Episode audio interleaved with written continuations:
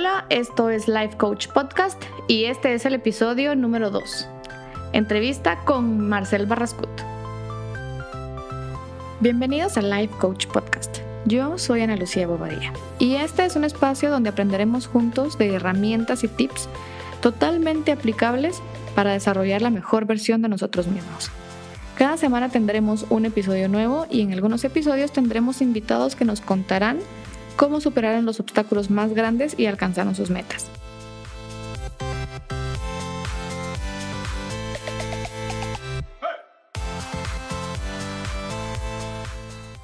Bueno, vamos a empezar aquí con, la entrevista, programa contigo. Qué alegre tenerte por acá. Voy a estar aquí en tu casa. Eh, para romper un poquito el hielo de, quién sos tú y que las personas que te van a escuchar eh, se relajen un poquito, vamos a hacerte un par de preguntas súper random, ¿verdad? Y quisiera preguntarte que cuando eras niño, ¿qué querías ser cuando fueras grande? Ok, mira, sabes de que siempre tuve la gana de, siempre, me ha gustado todo el concepto de seguridad. Entonces siempre quise ser como guardaespaldas de presidente. Ah, Te lo juro, desde pequeño yo me imaginaba Siempre me ha gustado todo el rollo de las armas y lo militar y por eso soy bombero, por eso es de que hago, un montón de actividades, tengo que ir a acampar. Eh, siempre estoy viendo como en mi mente las, las maneras de estar más seguro posible. Vamos, en mi casa yo sé que la quiero tener así, quiero que tenga cámaras, quiero que tenga no sé qué. Entonces, desde pequeño he tenido ese gusto por, por ese, ese tipo de, de actividades. Eh, me quise ir al ejército de Francia y al final no salió porque me dieron. O sea, sí me aceptaron en la U aquí. Entonces, como que. Sí, obviamente estuvo la gana de hacer algo así, pero nunca la hice. Eh, qué bueno que no la hice porque al final. Creo que era más por la emoción de, de vivir eso, pero nunca. No, no, sé si era pasión, la verdad, porque por, qué no lo estoy haciendo ahorita. O sea, si yo de verdad hubiera sido pasión, no lo estaría haciendo ahorita, de verdad lo hubiera seguido, pero era parte de la vida de no sé, como hay niño unos, y de soñar. unos quieren ser bombero, unos quieren ser astronauta, yo quise ser guardaespaldas, no sé por qué. Entonces eso. eh, ¿Qué te hace sonreír? Un lurún. ¿Qué me hace sonreír? Aparte de Vivi. Eh, aparte de mi novia, eh, no más a querer, pero siempre no, no, no, bueno, creo que algo que me hace ser feliz es que sé que quiero. O sea, sé, sé bien lo que quiero y sé que lo va a lograr. Entonces sé que todas las cosas que yo hago el día a día, como que van muy a la mano con, no sé, como que sí sé que las tengo que estar haciendo, ya sabes, como que estoy seguro de, de lo que estoy haciendo. Por lo tanto, podría ser del por qué yo siempre soy bien positivo, porque siempre estoy tranquilo, porque siempre eh, veo cualquier error, cualquier falla como una oportunidad de crecer y aprender entonces, eh, eh, de una manera filosófica, creo que tengo claro muy bien a dónde quiero ir y sé que ya voy para allá. Entonces, puede ser una. O la otra es que mi mamá siempre estaba sonriendo también. O sea, tú entras, dime me acuerdo bien que yo entraba a mi casa al colegio y mi mamá me recibía con. Por más que haya pasado lo que haya pasado, siempre está sonriendo, siempre está feliz. Entonces, también creo que parte de la herencia podría ser eso, o genética, no sé cómo se diría. Eh, siempre he sido feliz. Te lo juro, no, no, no, no ha habido un momento en mi vida de que yo diga, ok, eh, estoy triste. Eh, obvio, hay momentos en tu vida que pasas cosas que son difíciles, pues. Claro. Obvio, fallece un familiar, eh, tenés clavos financieramente, lo que sea. No estás feliz de eso, pero sos feliz, ¿ya? O sea, no es como que eso me, me baja la felicidad en general, sino solamente es un momento duro y que tal vez no estás con la gana de salir a bailar y, ¿me entiendes? Solamente cambias, pero en general, te juro, el 90% de mi año, 95% de mi año estoy feliz. por más que esté pasando por algo, por más que esté confundido, por más que esté preocupado, siempre estoy feliz. Sé que voy a salir de esto, ya sabes. Como muy, como siempre, tratas de darle el lado positivo a las cosas. Sí, sí, o sea, al final no es que yo pueda escoger qué lado lo va a ver, sino solamente lo veo de esa manera. Te juro, o sea, puede ser que, no sé, hace, unos cuatro meses falleció mi abuelito. Una persona que yo quise muchísimo, vivimos juntos, todo, todo. Cuando falleció, yo me sentí aliviado porque él estaba sufriendo. Entonces yo vi la parte, ok, ya está tranquilo, ya está con mi abuelita. Eh, y yo estoy feliz porque sí le saqué el jugo, o sea, sí estuve con él. Me recuerdo que, que antes de que él falleciera, yo tenía en mi mente de que los momentos que yo quería estar con él sí quería sacarles el jugo, porque yo sabía que en algún momento pues iba a pasar eso.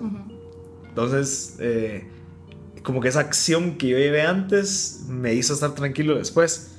Obvio, lo extrañas y todo, pero al final estás tranquilo porque dices, ok, me lo gocé. Ok, está tranquilo, ok. No sentís culpa, no, no como, ay, le hubiera dicho. Sí, cabal, como, hubiera pasado como muchas personas tal vez pues, cuando fallece alguien es como, ah, no puede ser y hasta ahorita estoy valorando, no, o sea, valorarlo antes. Entonces yo a base de eso también estoy así con mis papás, así estoy con todos, porque al final uno nunca sabe, pues lastimosamente. Yo ahorita soy bombero y, y de la nada ves como una, un pequeño acontecimiento, un pequeño error de una persona que ni siquiera conoces puede causarle la vida a un ser querido. Y vos dices, no puede ser, o sea, qué chafa que el control de esto esté en el, en el random, ¿me entendés? Entonces creo que, por lo tanto, vale la pena no de escogerle el lado, sino que ver todo, lo, todo lo, cómo, cómo puedes sacarle el jugo a esas personas para que después tal vez no te estés arrepintiendo.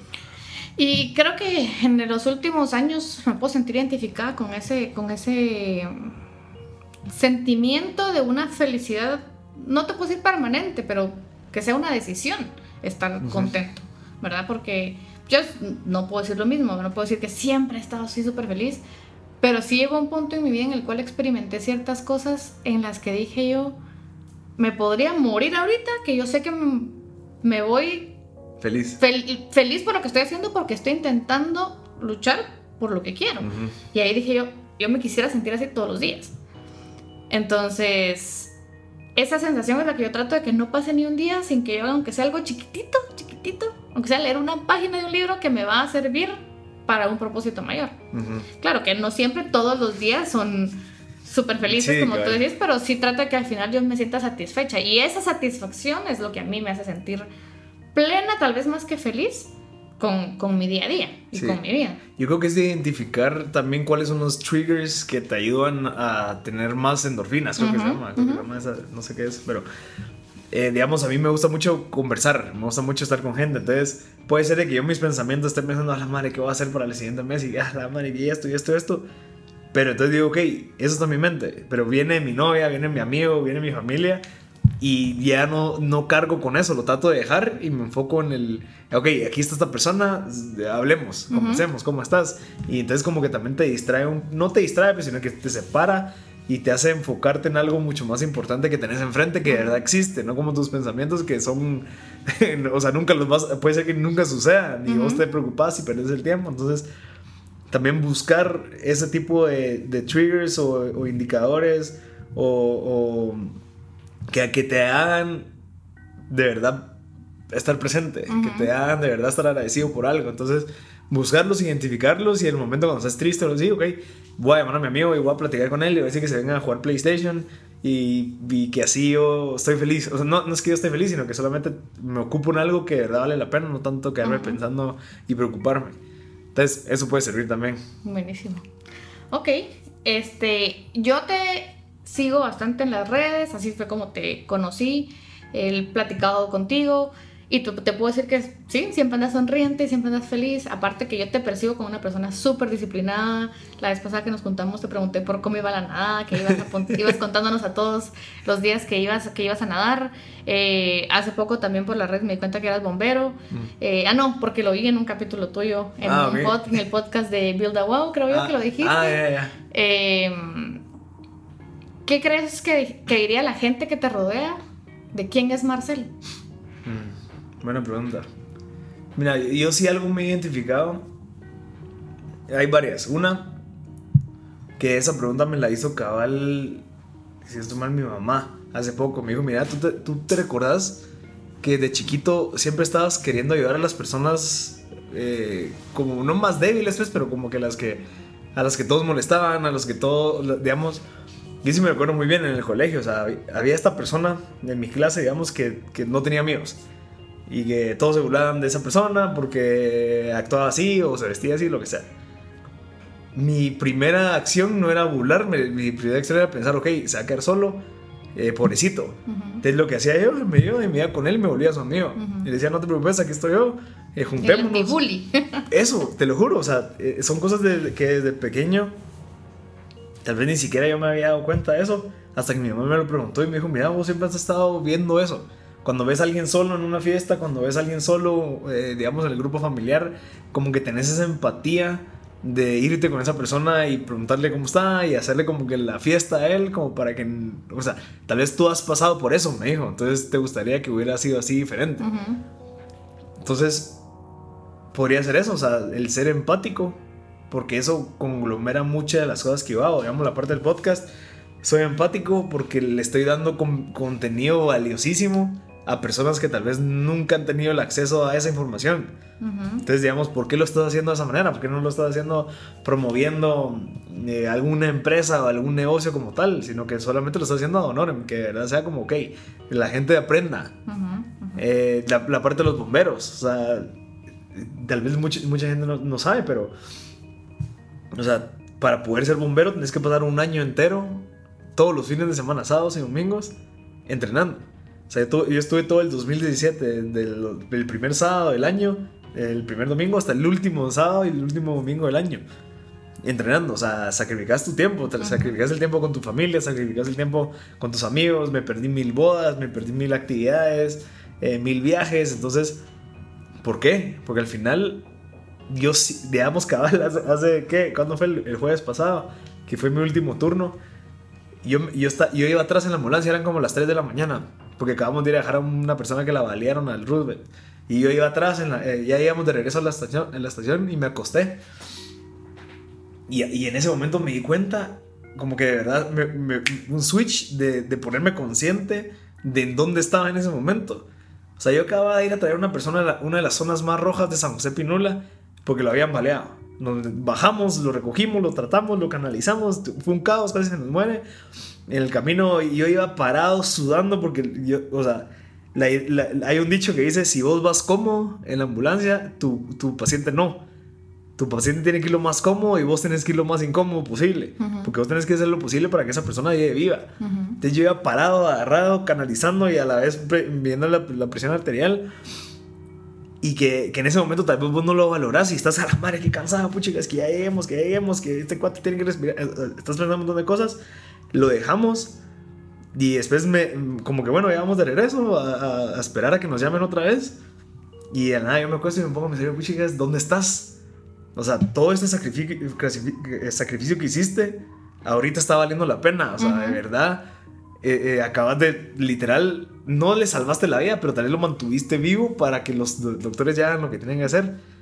Entonces, como que el, entender realmente que todo eso al final es por empatía a las demás personas, por, por el, hecho de que a mí me gustaría que si en dado caso a mi hermano, a mi hermana, a mí, me pasa algo, que hay una persona que esté dispuesta a ayudarla de corazón.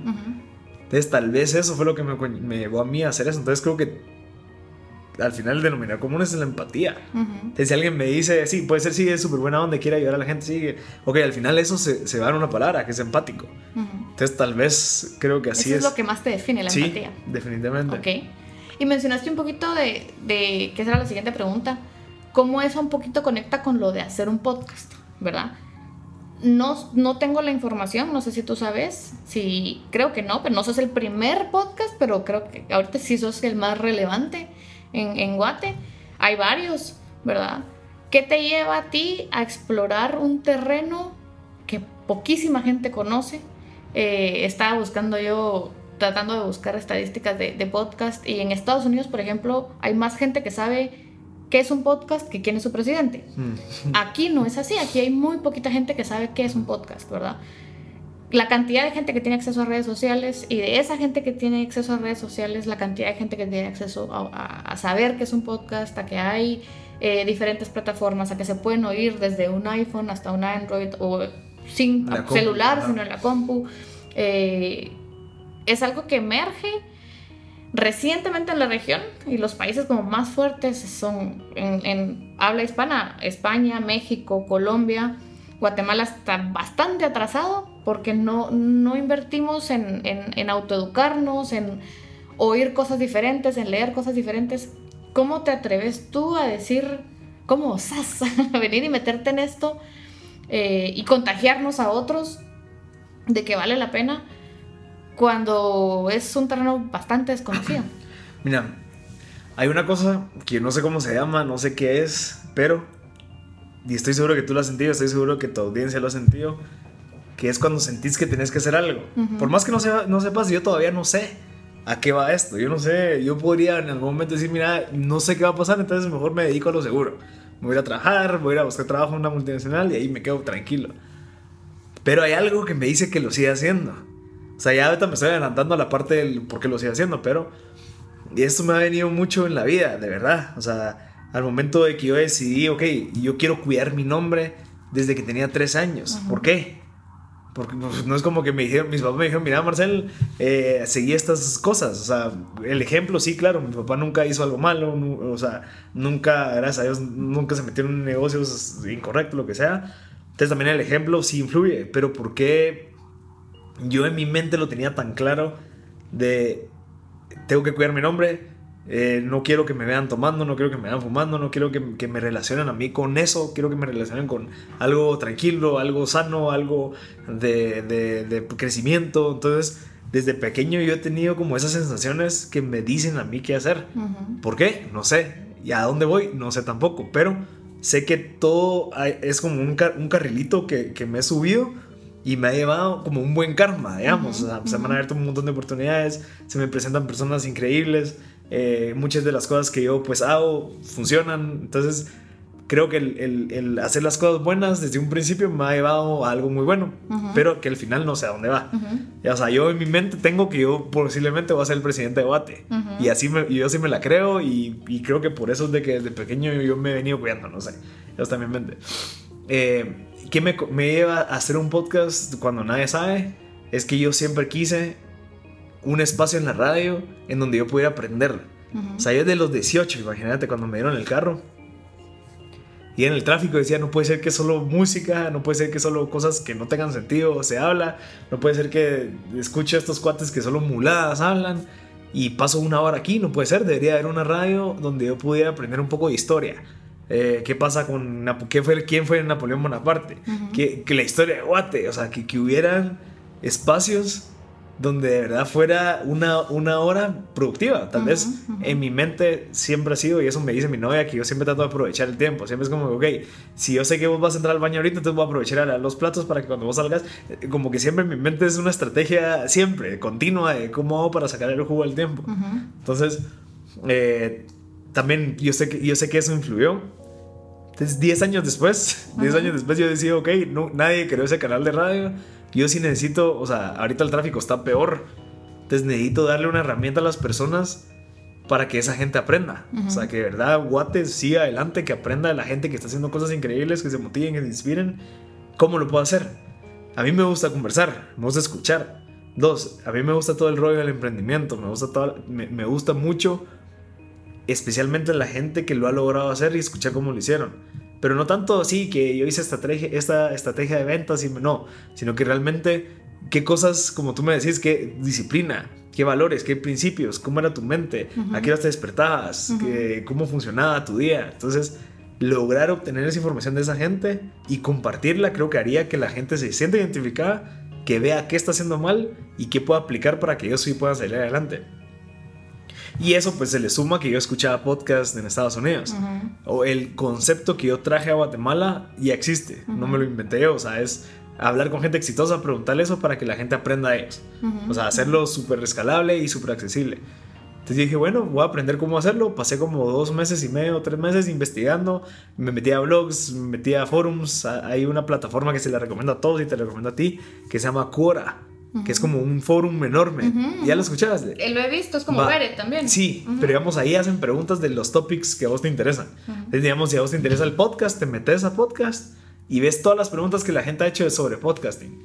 Y la gente que responde y la que tenga más, que, el que la respuesta más relevante, la gente lo vota. Entonces sale hasta arriba. Entonces es como democratizar la información de una manera eh, como, como, como accesible, sin, sin tan profesionalismo, porque cualquiera te puede responder con contenido valioso. Entonces investigué, investigué y dije, ok, sí se puede hacer. Obvio, me va a llevar chanzal que la gente lo quiera escuchar, pero mi estrategia de mercadeo es bien interesante. O sea, dije, ok, si yo consigo a gente que grabe conmigo, Yo, estoy, yo quiero hacer que esta plataforma sea lo suficientemente popular para que ellos se sientan orgullosos de compartir que estuvieron conmigo. Entonces eso me, me, ayudó mucho porque cada persona que yo entrevistaba lo compartía.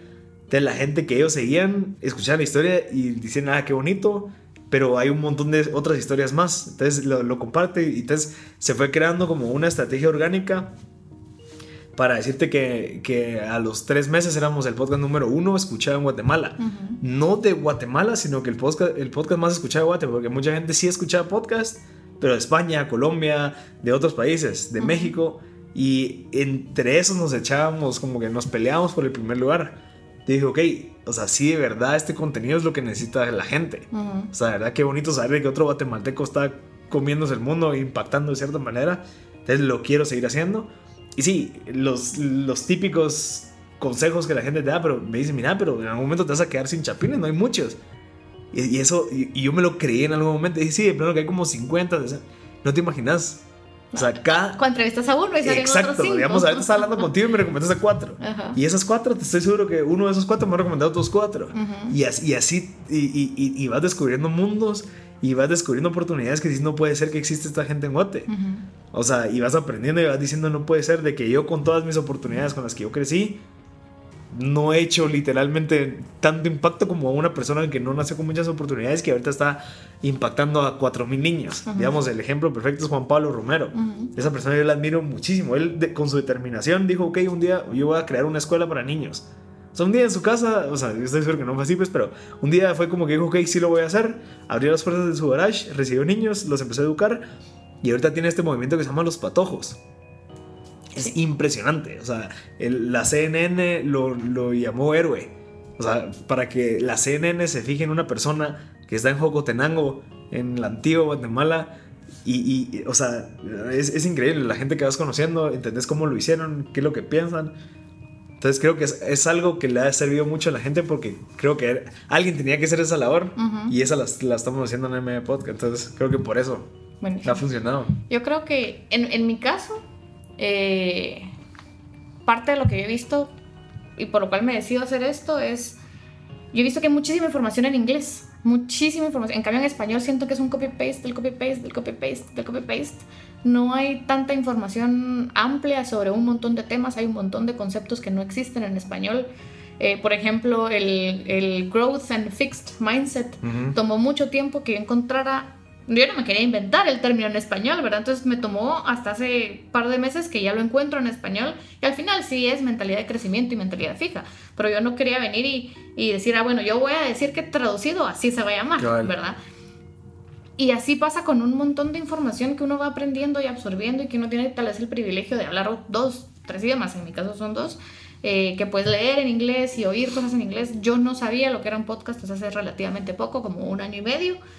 Eh, y encontrás de todo en los podcasts, ¿verdad? Encontrás desde chistes, este, hay, un hay como tres o cuatro podcasts de podcasting, eh, hay de fútbol, hay de cine, hay de los temas que querrás y en español de temas de desarrollo hay relativamente pocos también. Entonces, si comparamos todos los canales que hay de podcast, son pocos en español, son mucho menos en el área de desarrollo y son poquitísimos en esta región, ¿verdad? Eh, entonces es como muy interesante cómo lograr encontrar otras eh, canales para transmitir el conocimiento. Es algo que, que hablaba en, un capítulo anterior también, en un episodio anterior, que parte del chiste de adquirir conocimiento es compartirlo. Cabal. Sí, es, es una de las visiones de M Podcast es hacer accesible la educación. O sea, la educación no, no, necesariamente es académica, de sentarte a aprender en un libro. es, es contenido o información que tiene una persona que te la puede transmitir a vos y que vos hagas algo con esa información. Entonces, realmente el que, no sé, un digamos el ejemplo que yo siempre veo, un Juan Pablo Romero, la información que él tiene está en su mente. O sea, él no, tal vez no tiene tantos espacios o tanto tiempo como para sentarse y conversar con toda la gente que quiera aprender de él. Entonces, si nosotros lo hacemos, lo grabamos y lo difundimos y lo hacemos de una manera de verdad profesional y que la gente pueda aprender, es, estás haciendo accesible esa educación que tiene él. Es ese contenido que vos decís que vos lo tenés y que lo querés compartir, eso es lo que estamos haciendo. Y eso es lo que deberías hacer tú con lo que has aprendido, cómo, lo cómo ha funcionado, cómo lo aplicaste, cómo, cómo no te funcionó, para que la gente no cometa esos errores y que de verdad creemos, no sé, digamos en tu caso, que la gente sea más feliz, que la gente se encuentre, que la gente identifique pues cosas en las que ellos son buenos para y que al final todos vamos todos los ríos van al mismo cauce, que es, o sea, mejoremos Guate, mejoremos el mundo de, cierta manera que, que todos seamos más felices, ¿me entiendes? Claro. ¿Qué otros podcasts de Guate escuchas o con cuáles has tenido relación? Yo tengo aquí tal vez los cuatro que más en los cuales yo me fijo, no todos se graban directamente en Guatemala, más todos son guatemaltecos, por decirlo así. Eh, me pareció súper chistoso uno que se llama Bad Moms, mm. que no soy mamá, pero hablan de cosas bastante interesantes. Eh, está el tuyo, está el de Rebel, que he escuchado algunos capítulos, y hay otra, una tocaya, se llama Ana Lucía, Ana Lucía Filippi, que tiene un podcast de Great Nutrition que habla de eh, alimentación intuitiva, ¿verdad? Ella no vive en Guate, pero es de acá, y no todos tienen, por ejemplo, sus podcasts en las mismas plataformas. ¿Tú conoces otros podcasts de acá o has tenido relación con otros podcasts de acá? Ah, y el de Build the Wow que acabo de encontrar, que fue sí. te entrevistaron. no fui la primera en entrevistar al entrevistador. No, fíjate que ya, me han entrevistado en una antes, que es otro podcast que se llama Mi Media Bio, que es de Mauricio Macal. Eh, él tiene conversaciones también con personas no es relacionada con el emprendimiento, sino que es como platiquemos de la vida, o sea, de verdad, de cómo fue que surgió esto y que tocan temas en específico. Hay otro que se llama eh, eh, Two Cherries on Top, que es una mamá que tiene dos gemelos. Entonces asumo que hablan mucho de la parte de cómo criar sus hijos y, tips para mamás. Está el de Sharon Falconer, que es súper interesante, que se llama Decisiones que Cuentan. Em, y ella también me entrevistó que hablamos de los bomberos, digamos, todo este grupito surge porque de la nada empecé a ver, o sea, yo creé un, un hashtag que se llama Podcast Chapín. nada se empezó a subir un montón de gente al a ese hashtag. Y ahorita tenemos como 80 posts. Sí, vi que los, ayer, ayer lo pusiste y ya lo sigo. La, la, idea era esa, o sea, era, ok, tenés un podcast, usa el hashtag. Entonces la gente que me sigue a mí ve el podcast, el hashtag y se entera de otros, y, y así va, ¿verdad?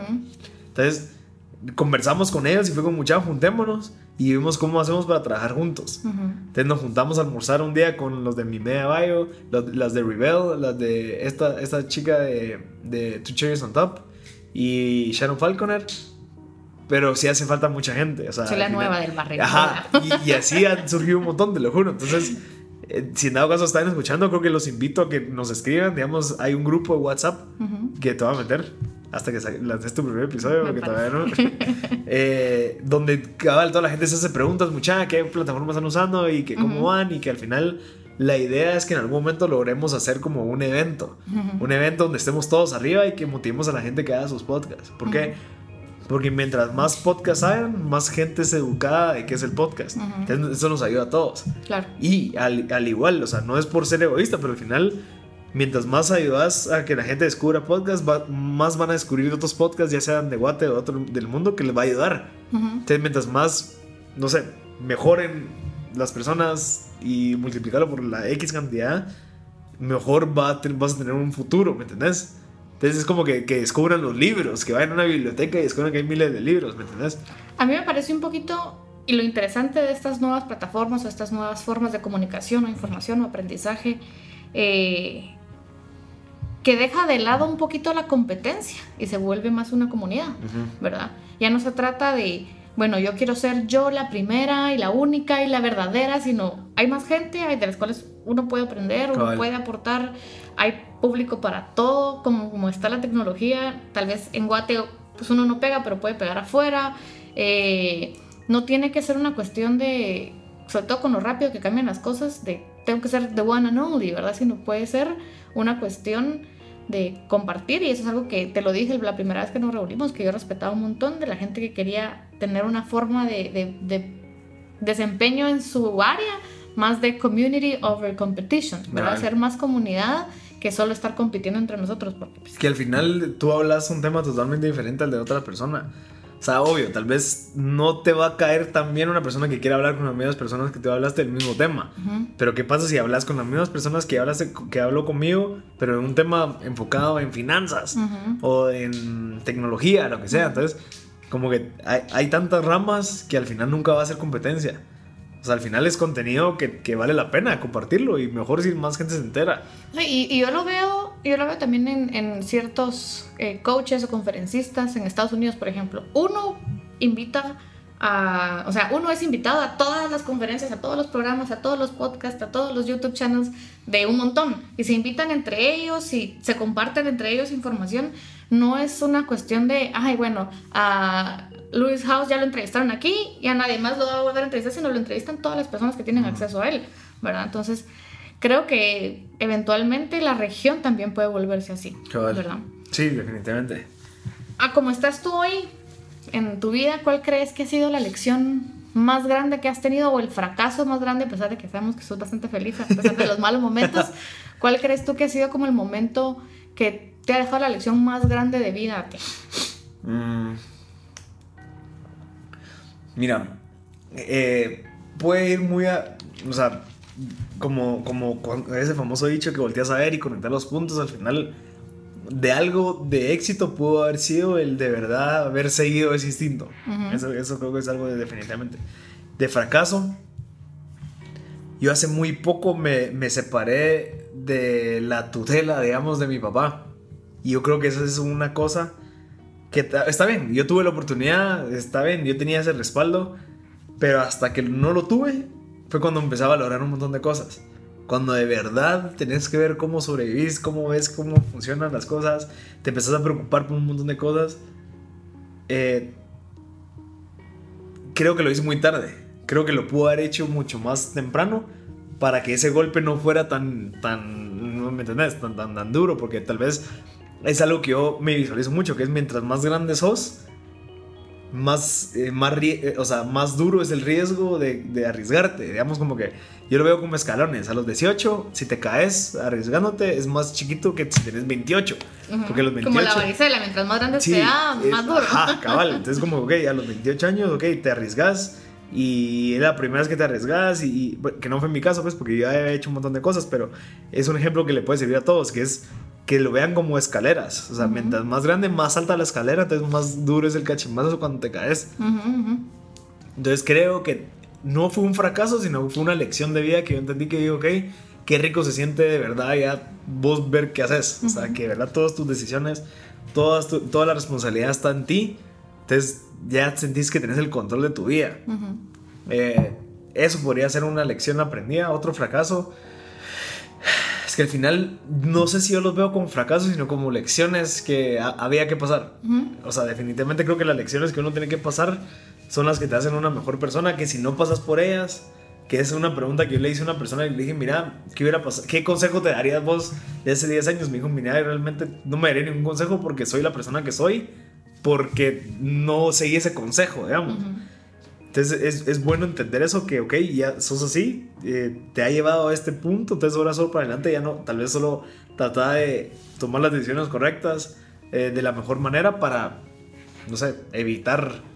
Yo creo que ya uno es consciente, digamos, ya soy consciente de lo que, lo que viene, o sea, sé, sé consciente de que si yo quiero ser esa persona que yo me muero por ser, requiere un montón de sacrificio, o sea, que es trabajar duro, que es ver cómo es, seguir adelante, eh, no irte por la parte cómoda bajo la sombra, sino que es ir descubriendo camino, abriendo brecha y ver cómo, qué pasa, porque puede ser que, como te decía, puede ser de que llegue a un tope y que diga, mira, realmente no funcionó, o puede ser que descubra un oasis y que diga, ok, o sea, que esto es, y se pueden hacer muchas otras cosas. Entonces, el éxito, pues te podría decir que fue la decisión que tomé, fracaso o lección aprendida fue haberme despegado muy tarde de la parte, o sea, no, no, no, se refiere a que me mantenían, sino que yo siempre estuve dentro de la empresa familiar. Entonces tal vez era como... Tenías tu, tu respaldo ahí, tu safe era, Era como, pues era como yo podía llegar a cualquier hora, me podía ir. Entonces creo que hasta que me hasta que me tuve que dar cuenta de que no funcionaba así y que la persona que yo quería ser no pasaba por esto, fue cuando tomé la decisión de dejarlo. Entonces, obvio, pasé por dificultades y ahorita pues ahorita ya estoy viendo cómo salimos adelante. Entonces, podrían ser esas dos, dos cosas. ¿Cuál crees tú que... Describirnos un, un día la rutina de Marcel. Ok, mira, mi día favorito es 4 de la mañana, me despierto para ir a nadar. De 4 y cuarto estoy saliendo.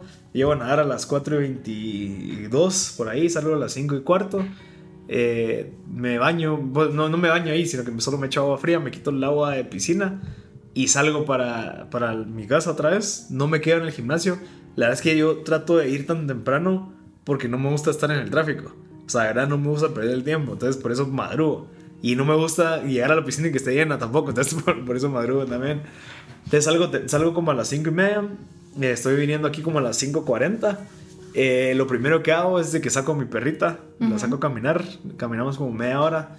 Eh, no me llevo mi celular. Trato de pensar en el camino. Trato de agradecer. Trato de, de planear mi día. Entonces de regreso aquí a las 6. Desayuno ya a las 7 tal vez ya estoy saliendo para, ya sea para el estudio de M Podcast o para alguna reunión, o si- siempre trato de empezar temprano.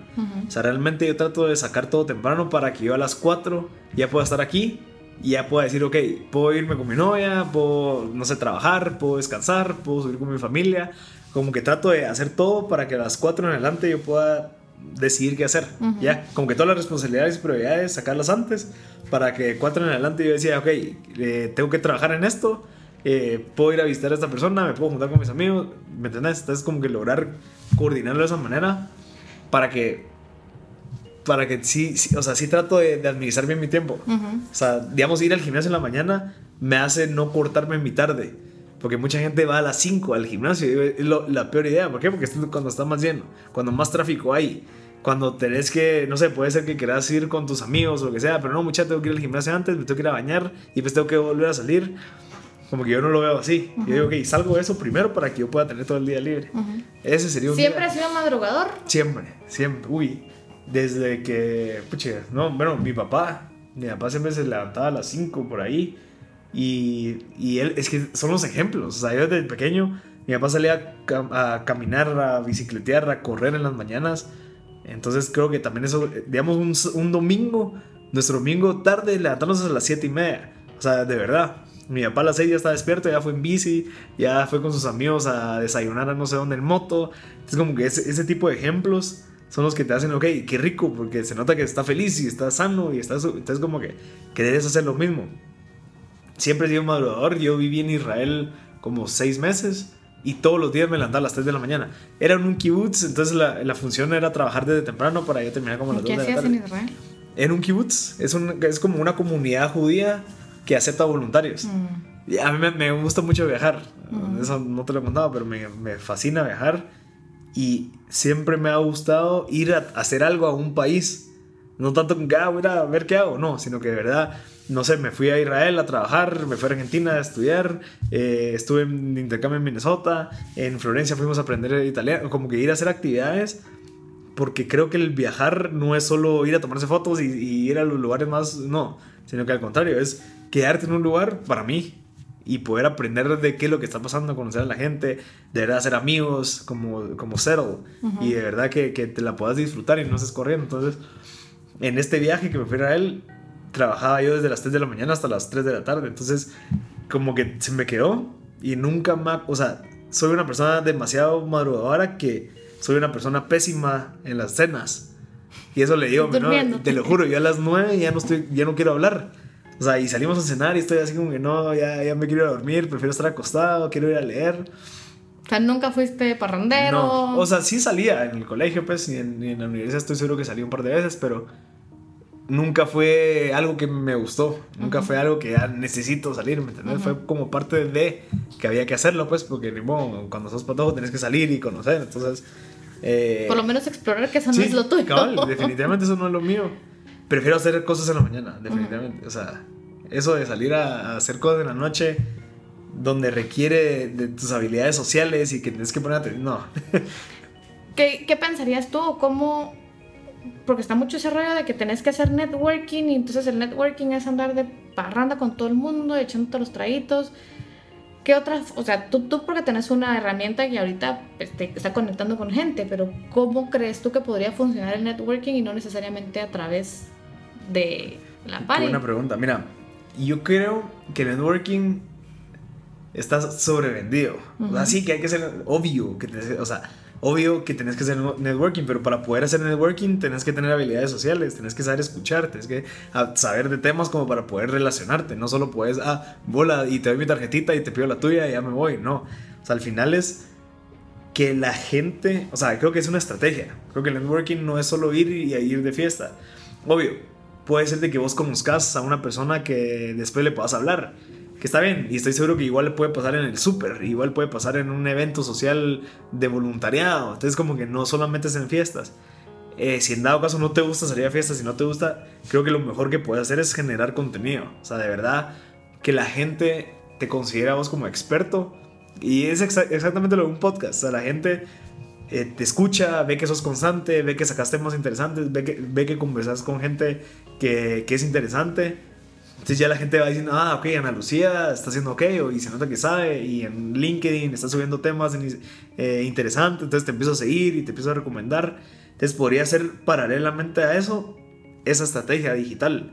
Ok, yo voy a empezar a generar contenido. ¿Para qué? Para que, uno, para que le, sirva a la gente, y dos, para que la gente me considere a mí como una persona que sabe del tema.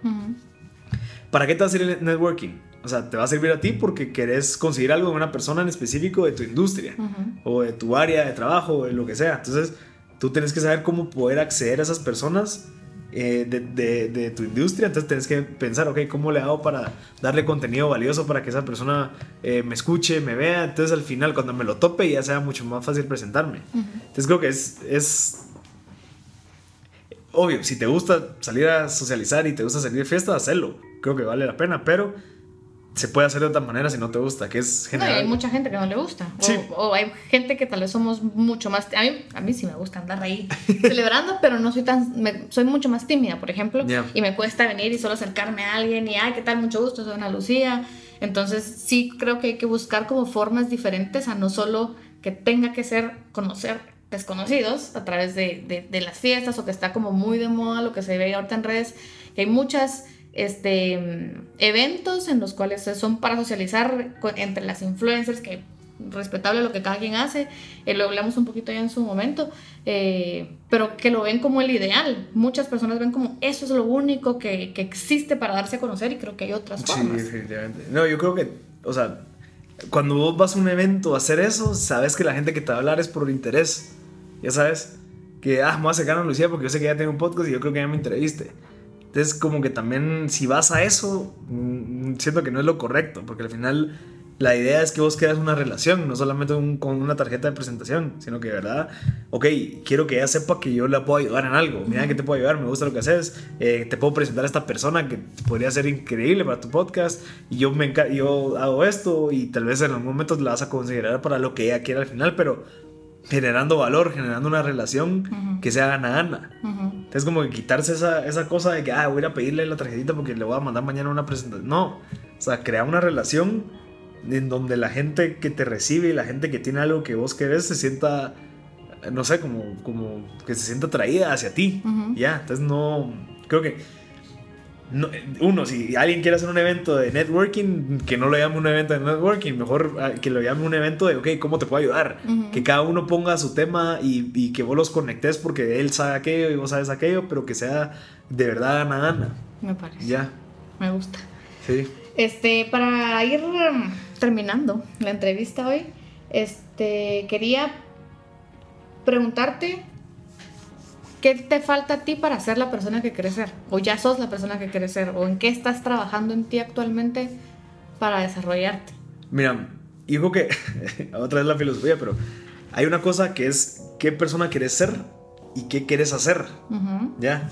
Entonces, digamos, digo que son totalmente separadas. Digamos, la persona que yo quiero ser, tal vez ya la soy, me hace falta, porque sí, o sea, quisiera ser un padre de familia, quisiera eh, ser un ejemplo a mis hijos, quisiera ser un ejemplo a mis sobrinos, quisiera ser un ejemplo a la sociedad. Pero voy, ahí voy. O sea, sé que en unos 10 años lo voy a lograr. ¿Qué quiero hacer? Creo que es algo diferente, que es, ok, no, es, no estoy haciendo tal vez, o sea, sí estoy haciendo lo que me gusta, no sé a dónde me está llevando eso. Sí, de verdad, yo he buscado muchas cosas que de verdad, o sea, una herramienta como un podcast es mucho más fácil de dar conferencias. Ya, o sea, es más difícil que que consigas a 200 personas a que se junten en un lugar, a que tengas un podcast que lo escuchen entre mil personas. Entonces creo que yo en algún momento quise hacer, esa, hacer eh, conferencias y que quiero lograr compartir contenido. No, eh, lo que hice fue que, ok, tengo que ver cómo hago para ser más eficiente, cómo hago para llegarle a más gente, tener más impacto, hacerlo mucho más escalable, hacerlo más fácil y surge esto. Entonces, creo que, que lo que yo quiero hacer es, es poder de verdad cambiar a la juventud de Guatemala. O sea, de verdad, esa es mi meta. Y no, no es mi meta, sino que eh, quiero ser una persona que cambie, eh, que cambie esta, la mentalidad, que ayude a las personas. Entonces creo que hay, hay mucho, por, o sea, hace falta mucho, pero creo que, que voy haciéndolo. O sea, voy parte del proceso que conlleva llegar a hacer ese tipo de cosas. Entonces voy, estoy en el buenísimo, proceso. Buenísimo. Sí, yo tengo un poquito como la filosofía, a través del, del coaching también lo aprendí, en que qué es lo que yo quiero y si yo estoy siendo la persona que debo de ser para eso que yo quiero, Porque, por ejemplo, muchas veces decimos lo que acabo de decir hace un rato, ahora soy súper tímida. Bueno, pues aprendí a que necesito dejar de ser un poco más tímida, eh, necesito dejar de ser tímida eh, para poder venir y sentirme cómoda hablando en público o hablando con un micrófono que la primera vez me costó muchísimo o venir y animarme a escribirte y hey, ya platiquemos, juntémonos a ver cómo, cómo podemos llevar a cabo esto. Em, entonces sí, sí tiene un poquito que ver desde mi perspectiva, ¿verdad? De, de, coach. Si yo estoy siendo, si creo que soy la persona que debo de ser para hacer lo que quiero hacer, ¿verdad? O sea, si yo creo que soy gruñón, indisciplinado, que soy antisocial o asocial o no sé, no sé cuál es el término correcto, no soy psicóloga, eh, y, yo me estoy diciendo todo el tiempo, ay, bueno, yo soy desordenada, indisciplinada, impuntual, esto y esto y esto. Entonces, no, no voy a lograr convertirme en la persona que tengo que convertirme para lograr las cosas que quiero. O sea, las cosas que quiero necesitan mucha más disciplina que la que yo tengo, necesita que deje de ser un poco tímida, que me abra las posibilidades, que me quite el miedo. Yo pasé 13 años trabajando en una empresa, al decir, bueno, estoy lista para esto. O sea, creo que sí te lleva la vida a irte transformando en la persona. Si tú estás con un propósito claro, que fue lo primero que tú dijiste, ahora tú tienes muy claro qué es lo que querés. ¿Cómo vas a llegar a ese punto? Tal vez no se sabe muy bien, vas probando diferentes cosas, pero tenés un objetivo muy claro que es ayudar a que la juventud de Guatemala sea distinta, ¿verdad? De Guatemala. Entonces, em, me parece muy, muy interesante que tú seas trabajado desde muy joven en esa, en tu ser, ¿verdad? En quién sos tú, en seguir un ejemplo positivo, en, en, decir, bueno, yo puedo aprender esto y esto y esto y esto mis papás. Eh, de las cosas que yo logré apuntar que te escriben, no sé si te habías visto a ti así, pero uno, súper sabes lo que querés, eh, sos una persona que practica mucho el mindfulness, tal vez no de esa forma específica, pero estás con quien estás, en donde estás y disfrutas ese momento, no estás pensando en todos los problemas que tenés o en todas las ansiedades que te generan las cosas de futuro, sino disfrutas el momento aquí y en el ahora, ¿verdad? Sos empático, disciplinado, eh, una persona de servicio, totalmente, más que empático, yo te veo como una persona de servicio hacia, hacia los demás tomas riesgos, sos súper curioso y trabajas muchísimo en la eficiencia de tus recursos, del tiempo, de tus energías, de todo. Em, no sé si te ves así a ti, ti mismo, te, así te veo yo. Pues así, así tan detallado, no me he dado cuenta, pero... eh, estoy súper feliz de, que, de que hayas aceptado ser mi primer invitado en, en, este proyecto en el cual tú también estás acompañándome un poco, ¿verdad? Estoy aprendiendo de ti, seguro tengo chorros de cosas que mejorar. Eh, y le vamos a ir dando como, como una estructura y una forma cada vez más específica a, a este canal de podcast, ¿verdad? Pero gracias por tu tiempo, por todo lo que enseñas, por toda la energía súper positiva que tenés. Marcel no lo están viendo ahorita, pero siempre tiene una sonrisa durante los 48 minutos que llevamos grabando. Eh, súper sonriente y súper buena vibra. Eh, gracias. No, gracias a ti, Ana Lucía, y te deseo todo lo mejor. La verdad es que creo que dar estos espacios para conocer a la gente y hacerle las preguntas que tú hiciste, que son muy diferentes a las que yo estoy acostumbrado creo que hacen que le saque lo mejor a cada persona. O sea, no me preguntaste las cosas malas que yo tengo, que también tengo un montón, pero tal vez el aprender de las cosas buenas y por esas cosas buenas a dónde me han llevado, creo que vale la pena. O sea, vale mucho la pena compartirlo. Entonces, gracias. Gracias a ti, por tu tiempo. Perfecto, Ana Lucía. Yay. Bueno, bye. Yes.